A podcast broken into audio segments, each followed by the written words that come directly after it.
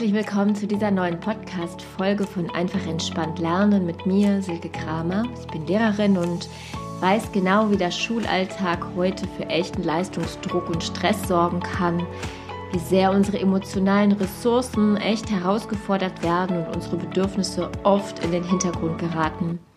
Ich möchte dir hier helfen, nicht nur einfach entspannter zu lernen, sondern auch einfacher zu lernen, bewusster im Umgang mit deinen Emotionen, Bedürfnissen und Ressourcen zu werden und Stück für Stück immer mehr in deinen Erfolg und auf deinen Weg zu kommen. Ich freue mich, dass du dabei bist und wir hier Zeit miteinander verbringen dürfen. Ich habe lange keine neue Folge mehr aufgenommen und es liegt daran, dass mein Fokus in den letzten Wochen auf meinem Meditationskurs Be Balanced lag. Ich habe tatsächlich auf meine Ressourcen geachtet und auf meine Bedürfnisse geschaut und da war klar, dass ich den Kurs erst einmal schön vorbereiten und dann auch so durchleiten wollte und dass ich damit selbst auch richtig zufrieden sein kann. Und ähm, da habe ich also nicht so viel gleichzeitig gemacht und das hat sich auch gelohnt, finde ich. Er ist richtig schön geworden und ich freue mich über das Feedback, das ankommt. Der Kurs gehört als Teil, wie ja auch dieser Podcast, zu meinem Projekt School in Balance, eine Schule in Balance. Und wer einfach den Meditationskurs auch einmal ausprobieren oder mal schnuppern möchte oder generell teilnehmen möchte, der meldet sich einfach bei mir. Das geht über Instagram, einfach entspannt lernen oder über die Seite schoolinbalance.de. Da findest du auch meine Mailadresse ja, und den Kontakt. Ich schreibe es dann auch noch mit in die Ankündigung zum Podcast hinein. Ja, und ich durfte noch etwas Tolles beginnen, nämlich das Emotionscoaching weiter auf den Weg bringen. Ich habe schon in der Folge 26 mal über Emotionen in der Schule berichtet und werde auf jeden Fall hier auch noch weiter davon erzählen und erklären, worum es geht und warum es auch so gewinnbringend für den Schulalltag und den Familienalltag ist. Du darfst aber auch gerne da schon einmal auf Instagram und auf der Internetseite schauen. Da gibt es auch schon Infos. Heute soll es erst einmal aber auch um eine besondere Emotion gehen, die definitiv mit unseren Bedürfnissen und Ressourcen verknüpft ist, wenn es um Schule geht, um die Hochsensibilität in der Schule. Und dies betrifft Lehrer und Lehrerinnen wie auch Schülerinnen und Schüler und wenn ich jetzt hier darüber spreche, ist mir vorab ganz wichtig zu sagen, dass dies meine persönlichen Eindrücke sind. Das aber nicht bedeutet, dass jeder so empfindet, beziehungsweise man einfach generalisieren kann. Und ich beziehe mich auf den Bereich Schule. Tatsächlich gehe ich aber davon aus, dass nicht unbedingt offen über Hochsensibilität gesprochen wird, auch aus dem Wunsch nach Schutz davor, nicht darin wahrgenommen oder ernst genommen zu werden oder weil Themen und Anliegen wie diese doch eher weggeschwiegen werden, bevor man als Sensibelchen abgestempelt wird oder den Tipp bekommt, sich einfach mal ein dickeres Fell zuzulegen oder man solle jetzt mal nicht so überreagieren. Mir ist das alles ganz gut selbst bekannt. Jetzt liegt es nur in der Natur der Sache, dass es so einfach nicht funktioniert, sondern man eher schaut, wie man diese Charaktereigenschaft, und ich bezeichne sie gerne auch als Kompetenz, leben und nutzen kann und wie man auf seine Bedürfnisse selbst achten kann und seine Ressourcen schützt und stärkt. Ich möchte hier auch gar nicht lang über Studien sprechen, sondern einfach ein Bewusstsein dafür schaffen, dafür, dass man vielleicht einen anderen Blick auf seine Mitmenschen gewinnt oder auch sich selbst aus ganz anderem Blickwinkel betrachten kann. Aber es ist Dr. Elaine Aron, die intensive Studien und Forschung zur Hochsensibilität betrieben hat und in der Literatur zu finden ist, wenn sich jemand da weiter interessiert. Tatsächlich zeichnen sich rund 15 bis 20 Prozent der Menschen durchaus als hochsensibel aus. Und das ist nicht wenig, wie ich finde. Es ist also durchaus ein präsentes Thema und gleichzeitig wird es durchaus auch als eine Schwäche wahrgenommen. Leider schade ist das so. Oder meine Erfahrung, dass ich sowas durchaus äh, auch wahrnehme oder erfahre oder erleben kann. Also erst einmal, wie lässt sich eigentlich eine hochsensible Person definieren? es ist eine Person, die leicht die Stimmungen und Energien, die Atmosphäre anderer Personen und ja, Räume nicht nur wahrnimmt, sondern auch aufnimmt und spürt.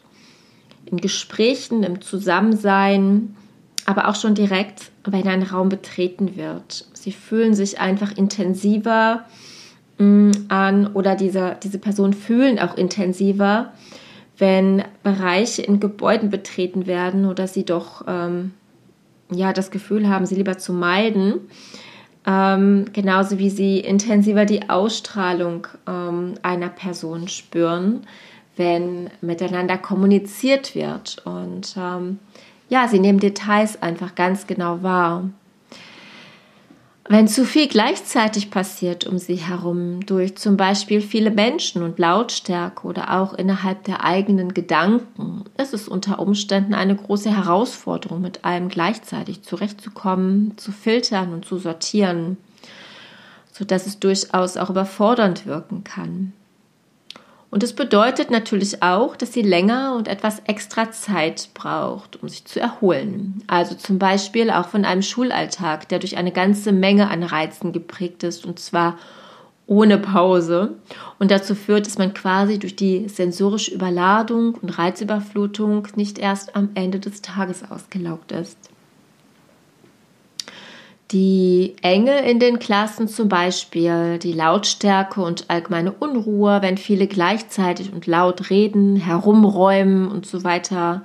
Der Lehrer, der erklärt und Aufgaben stellt, natürlich Konzentration und das Lösen der Aufgaben einfordert.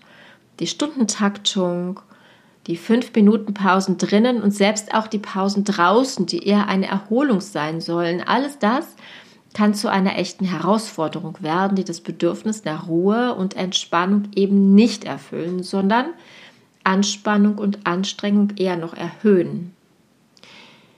Dazu kommen die Wahrnehmungen auf emotionaler Ebene, wenn es zum Beispiel zu Streit, Beleidigungen oder Ungerechtigkeiten kommt, die eben sensibler wahrgenommen und gespürt werden, und zwar durch das ausgeprägte empathische Empfinden für andere und für sich selbst, die damit tiefer eindringen und erlebt werden und ja, später auch wieder als Erfahrung abgerufen werden. Aber dies alles ist erstmal recht allgemein und ich möchte es noch ein bisschen mehr aufschlüsseln. Also, abgesehen davon, dass dich die Stimmung deiner Mitschülerinnen und Kolleginnen ähm, oder in der Familie leicht und tief berühren und auf dich wirken, funktionieren deine Sinne extrem gut. Zum Beispiel schmeckst und riechst du besonders intensiv, nimmst Wärme und Kälte intensiver wahr oder auch sehr helles Licht und Farben. Lautstärke und eine unruhige Geräuschkulisse, die habe ich ja schon erwähnt, also an der Stelle sind die Antennen oft immer an. Aber mh, mm, auch sonst bist du einfach sehr sozial verantwortungsbewusst unterwegs, sodass dir auch einfach wichtig ist, richtig und fair und deinen Werten entsprechend zu handeln und zu sprechen. Und du erwartest selbstverständlich eben auch so behandelt zu werden von deinen Mitschülern und Mitschülerinnen und von deinen Kollegen und von deinen Kolleginnen. Und wenn es nicht so ist, trifft es dich oft oder häufig tiefer und länger. Dazu gehört übrigens auch, dass dich vielleicht Gewalt, moralisch wie körperlich, Nöte in den Medien oder auch Nachrichten, die gezeigt werden dort, besonders treffen und beschäftigen. Du bist also an der Stelle tatsächlich sensibler unterwegs. Gleichzeitig versuchst du vielleicht auch besonders perfekt zu arbeiten und möchtest Fehler vermeiden, hm, arbeitest vielleicht auch besonders lange an einem Projekt oder ja, arbeitest dich einfach oder beißt dich einfach auch so richtig fest und möchtest das wirklich richtig, richtig gut machen, bevor du präsentierst zum Beispiel. Oder auch, ähm, dass du dich da gerne rückversichern möchtest, dass du tatsächlich alles korrekt machst, um eben nicht als ja unzureichend dazustehen. Das kann generell so sein oder eben auch besonders wenn um dich herum einfach zu viel los ist und zur gleichen Zeit passiert, sodass du eigentlich den Wunsch hast, dich zurückzuziehen und einmal zur Ruhe zu kommen. Bei mir ist es zum Beispiel so, dass ich manchmal in den Pausen einfach in der Klasse bleibe, weil es mir zu rummelig ist. Je nachdem auch, was vorher los war. Und ich ziehe mich dann bewusst zurück. Und ich finde das dann auch total in Ordnung so, weil ich mich da dann einfach am besten erholen kann und die Pause auch einfach mal nutze. Ich meine, wenn natürlich ein Gespräch ansteht, mache ich das natürlich nicht. Aber ähm, zwischendurch tut mir das tatsächlich gut und ich kann dann auch wirklich mal auftanken. Das Problem in der Schule ist einfach, dass du über all diese Dinge möglicherweise bewertet wirst. Ach ja, und was ich gerade gesagt habe, dass ich in der Pause auch einfach mal drin bleiben kann, das ist natürlich mein Privileg als Lehrerin. Du als Schüler oder Schülerin kannst es so natürlich nicht. Also ja, das ist mir schon bewusst, wenn ich das hier so spreche. Ja, und nochmal dann eben zu der Sache, dass du über all diese Dinge möglicherweise einfach auch bewertet wirst von deinen Mitschülern und Mitschülerinnen und von den Lehrern und Lehrerinnen. Wenn du dich nämlich zurückziehst, wird das vielleicht auch nur als solches wahrgenommen, als in sich gekehrt, schüchtern oder still, als sensibel und empfindlich, vielleicht sogar als nicht so teamfähig. Mm, als so ein, die oder der will nicht wirklich was mit uns zu tun haben. Ähm, ja, dass es so in diese Richtung geht. Und ja, vielleicht gibt es auch so Situationen, wie zum Beispiel, dass du früher von Geburtstagsfeiern oder ja, anderen Feierlichkeiten oder ja, Aktivitäten nach, nach Hause gehen möchtest, weil du einfach früher müde bist und dich nicht mehr richtig wohlfühlst und tatsächlich ja, hältst du dann am Ende vielleicht einfach aus für die anderen, aber bist gar nicht mehr so richtig daran beteiligt. Das gleiche gilt vielleicht auch für Klassenfahrten, Ausflüge oder andere Veranstaltungen, die laufen, wo für dich die nötigen Pausen einfach nicht gegeben sind, wo du halt mitfunktionierst. Alles ein Grund, finde ich, Bewusstsein dafür zu schaffen, auch Mut zu haben, anzusprechen, was die Bedürfnisse sind und ja, nicht über die eigenen Ressourcen hinauszugehen, um entsprechend alle anderen zu funktionieren, sodass du womöglich selbst für dich abspeicherst, dass da etwas nicht richtig ist, dass du dir die Wahrnehmung deiner eigenen Emotionen und Bedürfnisse abtrainierst. Denn gleichzeitig bedeutet dies Stress für dein System. Du bist dann quasi im Überlebensmodus, der sich wiederum körperlich wie emotional und psychisch zeigen kann. Und du findest dich dann vielleicht nicht okay oder richtig, weil Emotionalität und Wahrnehmung, wie hier beschrieben, ja oft als eher lästig gelten und es sich in der Gesellschaft leider etabliert hat, dass sie nicht immer gern gesehen sind. Es geht also keinesfalls darum, dich immer nur selbst zu hinterfragen und anzuzweifeln. Für mich ist Hochsensibilität tatsächlich eine echte Kompetenz, wobei ich zugebe, dass es manchmal extrem anstrengend, schwierig und herausfordernd im System Schule ist, aber gleichzeitig auch so gewinnbringend für mich selbst, für meine Familie, für meinen Beruf, wenn es da um das Wahrnehmen, Zuhören und die Empathie geht. Ich lerne also auch, mich über meine persönliche eigentliche Arbeit zu definieren und über meine Stärken, die ich zum Beispiel bei der Arbeit in der Schule habe und auch sonst und gleichzeitig auch vieles zu kanalisieren. Das gelingt mal besser und mal weniger gut und hängt darin dann sicher auch von weniger stressigen und eben stressigen Phasen ab. Aber ich habe wirklich gelernt, auf meine sämtlichen Bedürfnisse zu achten und sie so gut es geht im Alltag zu erfüllen – auch meinen Anspruch zu überdenken und Prioritäten zu setzen. Und wenn ich müde bin, dann bin ich halt müde.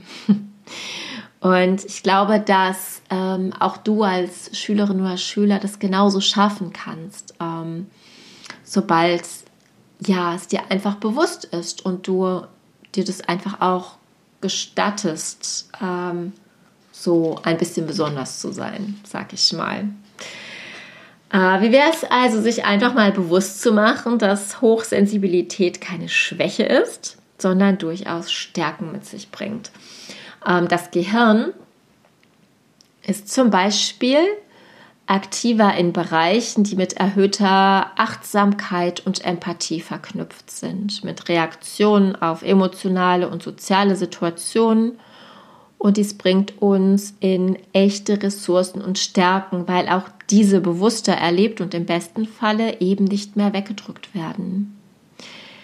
Wie wäre es also, wenn du dich bewusst in Situationen hineindenkst und erinnerst, auf die du stolz bist, die du als Wunder erlebt hast, mit besonderer Freude verknüpfst, mit tiefer Entspannung oder Dankbarkeit und diese Emotionen und Gefühle, die sich dabei in deinem Körper zeigen, aufnimmst und neu aktivierst.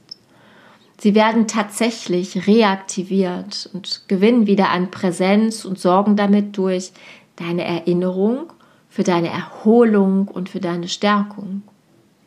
Probier es mal aus.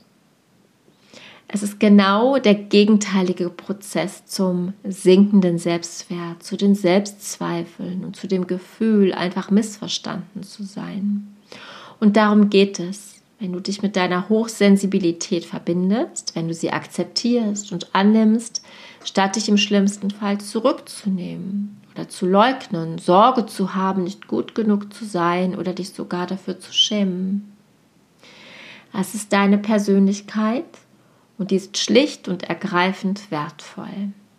Sie beschreibt einen Teil deiner emotionalen Intelligenz und ist damit eine absolute Stärke für dich, dein Empfinden, für dein Mitgefühl, für deine Kommunikation, dein Miteinandersein, deine Achtsamkeit, deine Leistungsfähigkeit und deine Produktivität.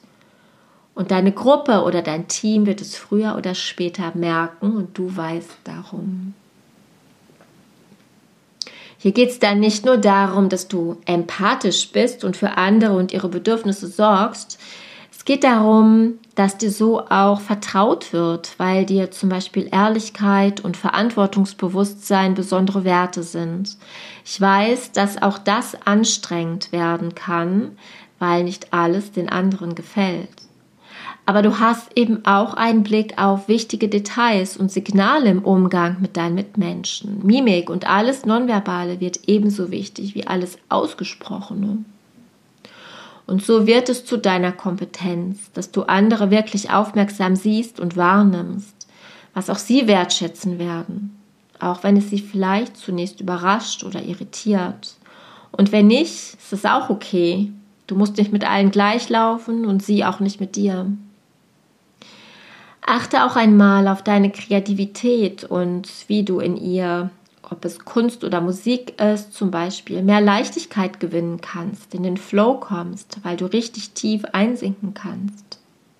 Übrigens fühlst du auch alle Emotionen, wie zum Beispiel Glück und Freude, ganz besonders und kannst von ihnen zehren, weil du, ja, weil das so ist, bist du einfach viel intensiver mit den Ereignissen oder mit der Natur verbunden und eben nicht nur im negativen Sinne. Sieh auch all das, was du an Positivem aufsaugst, nicht nur das, was dich auslaugt. Vielleicht ist es dir hier möglich, Neues in deinem Alltag zu übernehmen. Dinge, die du eben besonders genießt. Du kannst sie nämlich so bewusst wahrnehmen.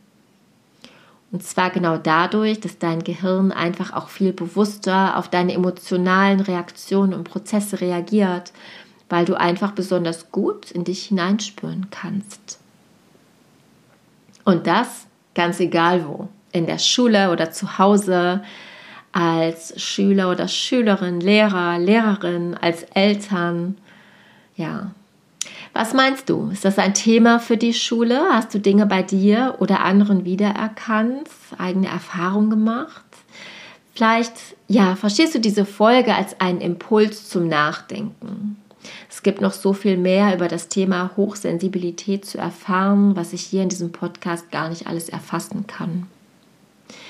Teil doch einfach gern deine Erfahrungen unter dem Post zum Podcast auf Instagram. Und wenn dir diese Folge gefallen hat, lass mir ein positives Feedback da. Gerne eine 5-Sterne-Bewertung. Ich unterstütze, ähm, ja, dass der Podcast besser gefunden wird und folge mir. Ich freue mich nämlich sehr darüber. Teil diese Podcast-Folge gerne weiter mit denen, von denen du glaubst, dass er sie unterstützen kann. Und ich wünsche dir erst einmal eine wunderbare und entspannte Woche. Danke dir, dass du zugehört hast und ich freue mich natürlich, wenn du beim nächsten Mal wieder dabei bist. Und bis dahin ganz liebe Grüße.